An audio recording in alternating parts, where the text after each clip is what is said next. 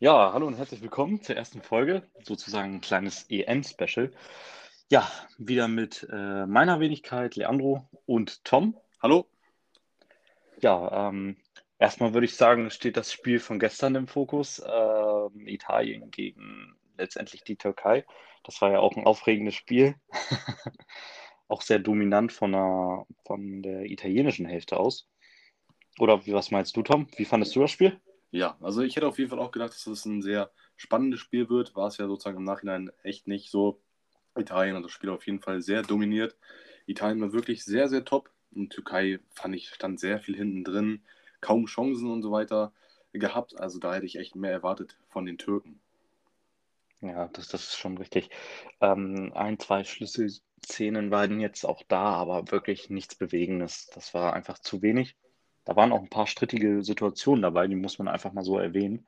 Ja, Zum Beispiel als Insigne war das, glaube ich, den ein Kollegen aus der türkischen Innenverteidigung angeschossen hat und der Schiedsrichter nicht auf Elfmeter, meines Erachtens nach auch richtig, richtig entschieden hat.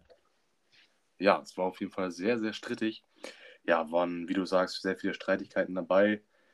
Und wenn uns so mal die Statistiken angucken, sehen wir auch, dass Türkei zwei Schüsse aufs Tor hatte, Italien 13 und die Türken 37% Ballbesitz hatten, während die, Türke, äh, die Italiener 63% hatten.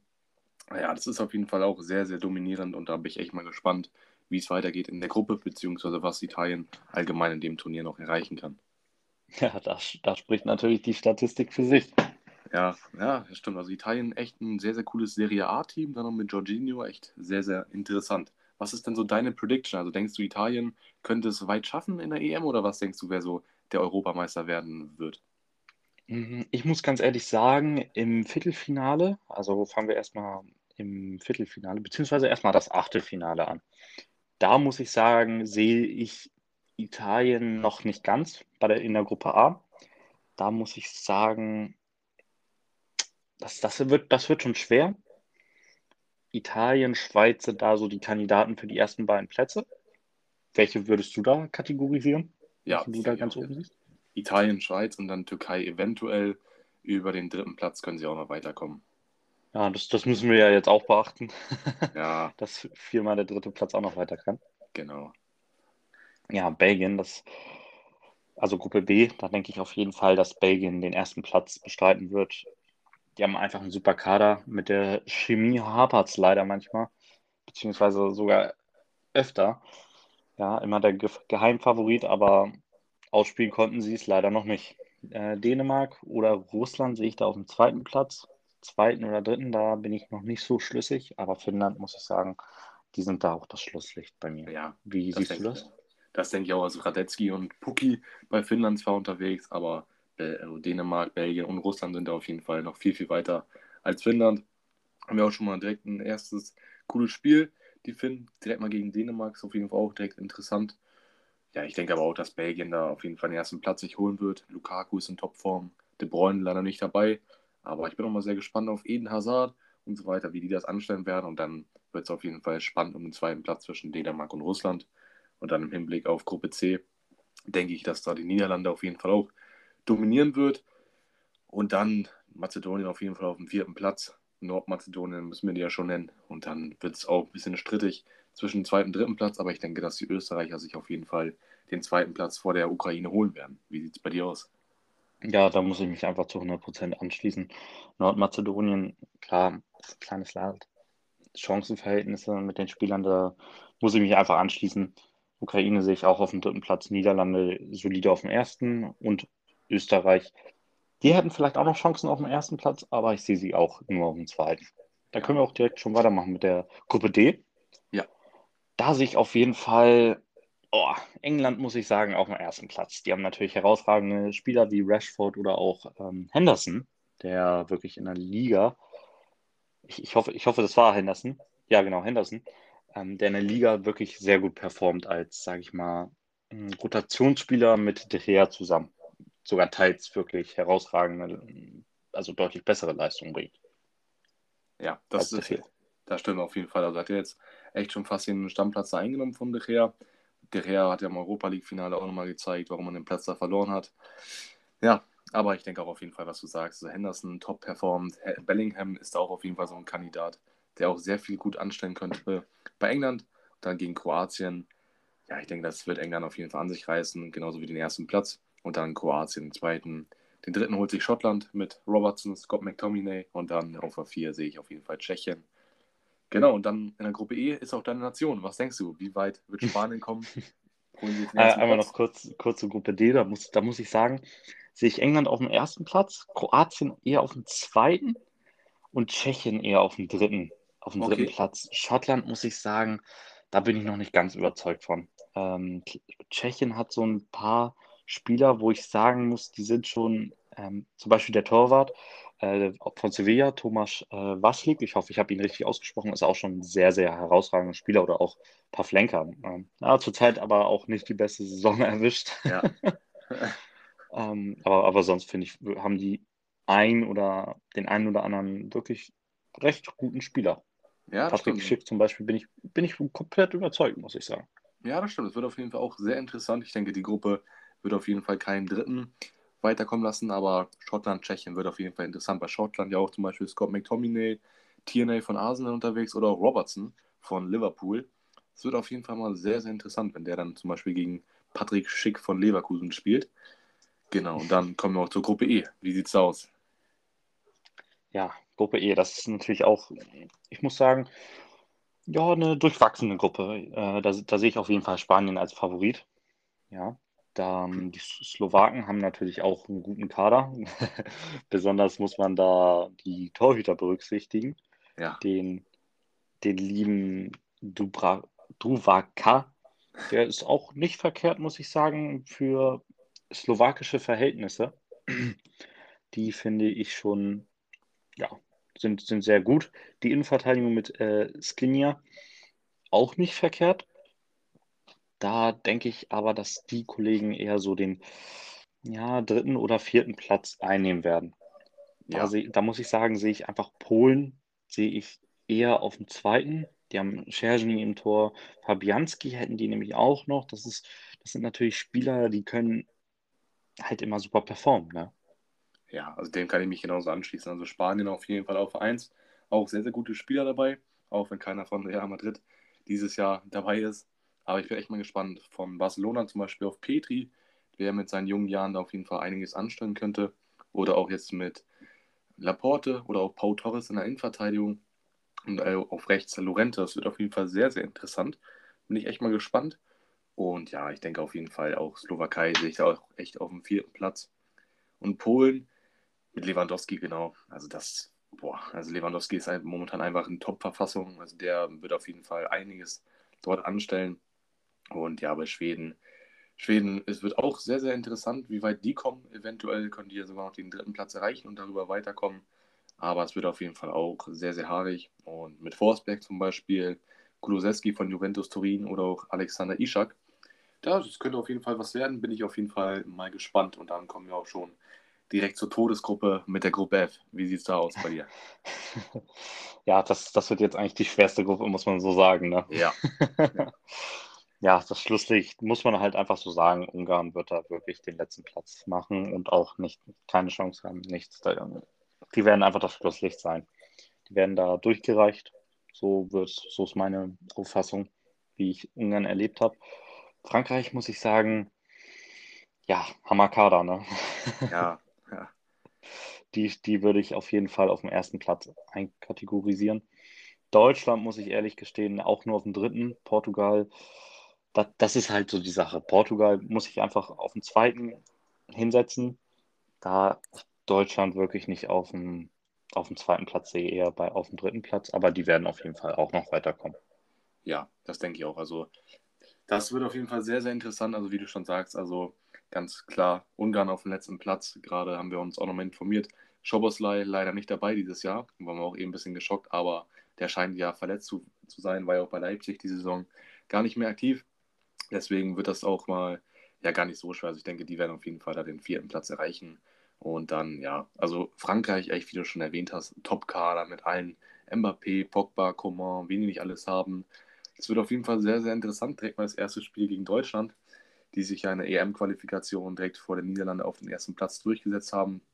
Portugal ja auch erster gewesen in der EM-Qualifikation in der Gruppe H vor der Türkei und vor Island. Aber die, ja, die Portugiesen waren leider hinter Ukraine. Deswegen kam es dann halt zu der, Ukra äh, zu der Todesgruppe. Ukraine halt im Top 1 gewesen, Portugal nur im Top 2. Daher die Todesgruppe. Ja, es wird sehr, sehr interessant. Also Portugal, Deutschland. Ich denke echt, dass Deutschland das sogar macht. Es wird auf jeden Fall interessant. Also wir werden uns das ja auch gemeinsam ansehen, das Spiel. Und da habe ich echt schon sehr, sehr Laune drauf. Also dann am Samstag um 18 Uhr. Es wird echt interessant. Portugal ja dieses Jahr auch mit einem überragenden Kader. Auch mit dem Youngster Nuno Mendes als Linksverteidiger mit seinen jungen 18 Jahren. Es wird echt sehr interessant. Also die haben ja echt einen super Kader. Frankreich auch und Deutschland. Mal gucken. Also mit Thomas Müller, Mats Hummels. Es wird sehr, sehr interessant. Ja, genau, die nochmal extra nachgeordert worden von Jogi Löw. Ich muss sagen, aber Deutschland hat außer Timo Werner keinen wirklich richtigen, präsenten, guten Stürmer wie damals Miroslav Klose zum Beispiel. Ja, genau so sieht es aus. Also, das ist das große Problem, wobei Timo Werner ja auch mittlerweile viele Chancen vergibt. Ich habe mal so eine Statistik gesehen: 26 Tore hat er gemacht. 14 davon wurden durch den Videobeweis aberkannt und 12 davon zählten. Ja, es wird interessant, ob er überhaupt spielt oder ob er eingewechselt wird. Ich denke mal, dass das so ein 5-3-2 wird mit Harvards und Serge Gnabry vorne. Das würde ich sehr begrüßen. Aber Sané muss man auch einfach sagen, ich weiß nicht, wie es bei dir aussieht, der ist einfach momentan, also ich weiß nicht mal, ob ich den reinbringen würde. So wie der Mann momentan spielt, bei Bayern schlechte Saison gemacht, bei Deutschland bringt er auch gar nichts. Heute habe ich auch gelesen, im Training mit Ilkay Gündogan aneinander geraten. Kimmich hat ihn auch schon kritisiert. Also Sané für ja. mich dieses Jahr echt sehr, sehr schlecht dabei sogar auf dem Platz kritisiert worden, ähm, da er einfach nicht mit nach hinten arbeitet, nur offensiv rumsteht, ähm, nicht aus der Abseitsposition raussprintet. Ja, das sind natürlich strittige Zehen, ne? Ja, das stimmt. Das darf man das nicht überspielen. Das stimmt. Dann kommen wir zur entscheidenden Frage, lieber Leandro. Was denkst du, wer die EM holen wird? Ja, äh, tiefen Herzens auf jeden Fall Spanien, wobei ich aber auch sagen muss, Frankreich hat sehr gute Chancen. Es ist einfach auch statistisch so, dass Frankreich den besten Kader hat und auch die besten Chancen. Das ja. ist halt einfach so. Was, was würdest du denn sagen? Ja, also dem kann ich mich zum einen direkt mal anschließen. Frankreich eine 20% Chance, dass sie gewinnen, habe ich schon mal gesehen. Ja, es wird auf jeden Fall sehr interessant. Also Frankreich ist, denke ich, der haushohe Favorit. Spanien auch, ja, sehr interessant, wobei ich da echt dieses Jahr wirklich mit England gehen werde. Die haben zwar defensiv das eine oder andere Problem und Harry Maguire, Harry Maguire aber zum Beispiel auch John Stones ist da ja wirklich eigentlich noch sehr gut drin oder auch mit äh, Walker, der ich auch als Innenverteidiger spielen kann, denke ich, werden die da auf jeden Fall auch zum einen erstmal die Gruppe souverän meistern und danach auch im Turnierbaum weiter so laufen. Also die Offensive ist eigentlich sehr, sehr top, auch wenn jetzt Jesse Lingard nicht nominiert wurde.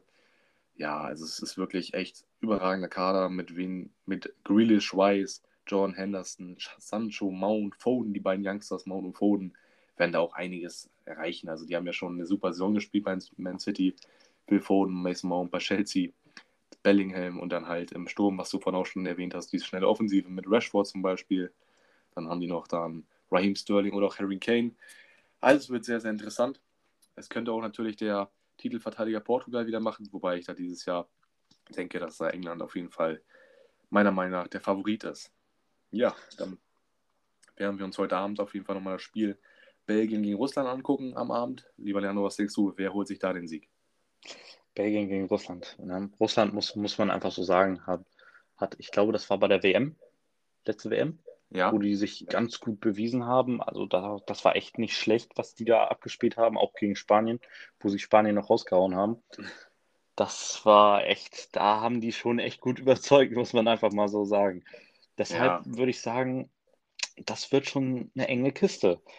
Jedoch, weil dieser, diese, diese Spieler, die sie haben, die sind einfach sehr aggressiv von der Herangehensweise, hm, gerade auch im, im Bereich Sturm.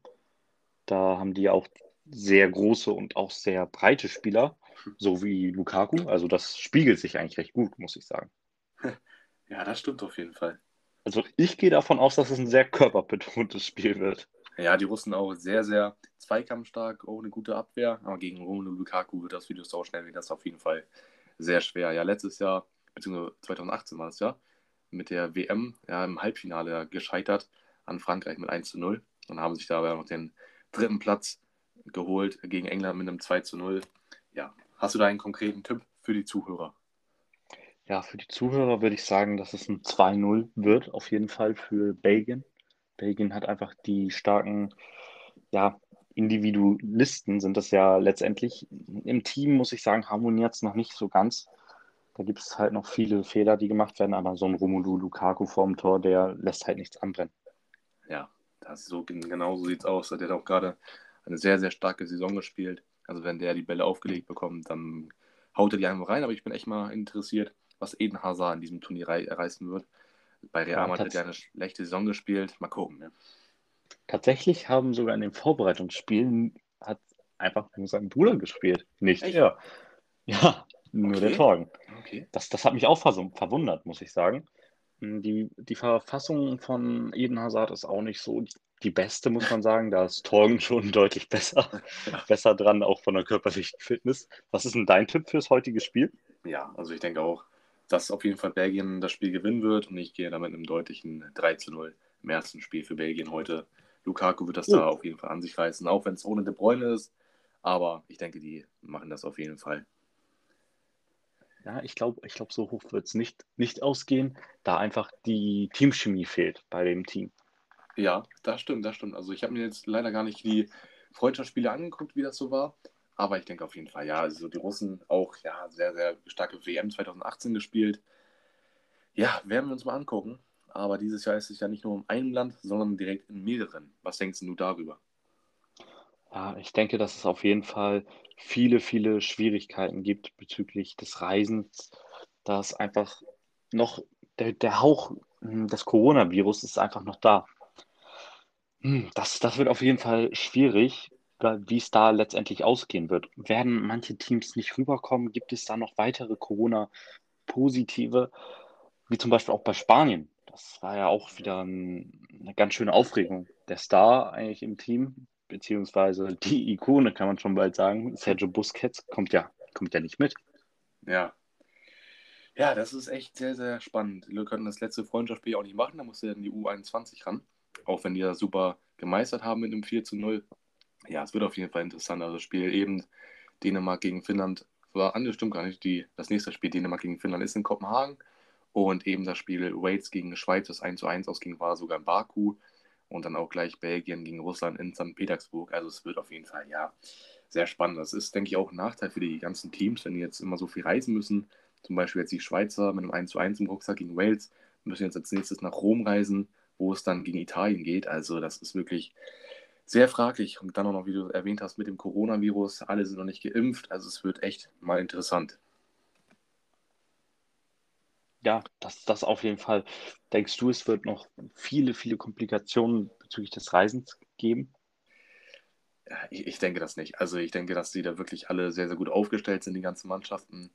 Ja, bei Sergio Busquets ist es zum Beispiel fraglich, wie er Corona bekommen hat, aber ich denke, ja, mit dem Reisen, also ist natürlich ein Nachteil, wenn du dann zum Beispiel als jetzt Gruppengegner von Deutschland, Deutschland spielt zum Beispiel jedes Spiel in der Allianz Arena, wenn du dann halt als Frankreich nach München reisen musst, als Ungarn nach Frankreich, äh, nach, äh, nach München reisen musst und dann auch als Portugal nach München reisen musst. Also für Deutschland ist natürlich ein super Vorteil, aber für die anderen Länder ist es natürlich ein Nachteil. Also ich denke wirklich, na, es wird auf jeden Fall schwierig. Also ich denke, dass da jetzt für Mannschaften, die wie Italien oder auch Deutschland, die zum Beispiel sehr viel im eigenen Land spielen, oder Spanien ja meine ich auch, die ja sehr viel, beziehungsweise jedes Spiel in Sevilla spielen, ich denke da, die werden keine Probleme haben, aber dann andere Mannschaften, wie zum Beispiel die Slowakei, Polen, Frankreich, Portugal und so weiter, für die wird es auf jeden Fall sehr, sehr schwer. Ja, das, das, das denke ich genauso. Das ist natürlich auch, die haben da, hm, ja, sind halt einfach klar benachteiligt, da sie einfach nicht die, die favorisierte Rolle erstens in den, in den Heimstadien haben und auch noch, dass, dass sie wirklich diese langen Reisezeiten haben, wo die Spieler auch ge, ja, geschwächt werden letztendlich. Ne? Ja, genau so sieht es aus. Ja, es wird auf jeden Fall sehr interessant werden. Allgemein die ganze EM. Ich freue mich auf jeden Fall drauf, auch dass es wieder Zuschauer gibt. Und ja, wir werden uns auf jeden Fall das Spiel heute Abend noch angucken mit Belgien gegen Russland und auch weiterhin berichten. Es soll jetzt die weiteren Tage auf jeden Fall auch immer im Podcast kommen. Und dann werden wir euch auch auf jeden Fall auf dem Laufenden halten, wie es aussieht mit der EM. Unsere Tipps, unsere Spieler, die man beobachten muss, muss oder auch Statistiken und so weiter. Es wird auf jeden Fall interessant. Ja, ansonsten von meiner Seite aus verabschiede ich mich schon mal und freue mich auf die Zukunft, wenn ihr weiterhin einschaltet. Liebe Grüße, tschüss. Ja, das wünsche ich auch. Macht's gut und wir hören uns. Freut euch auf die nächsten Folgen. Ciao, ciao.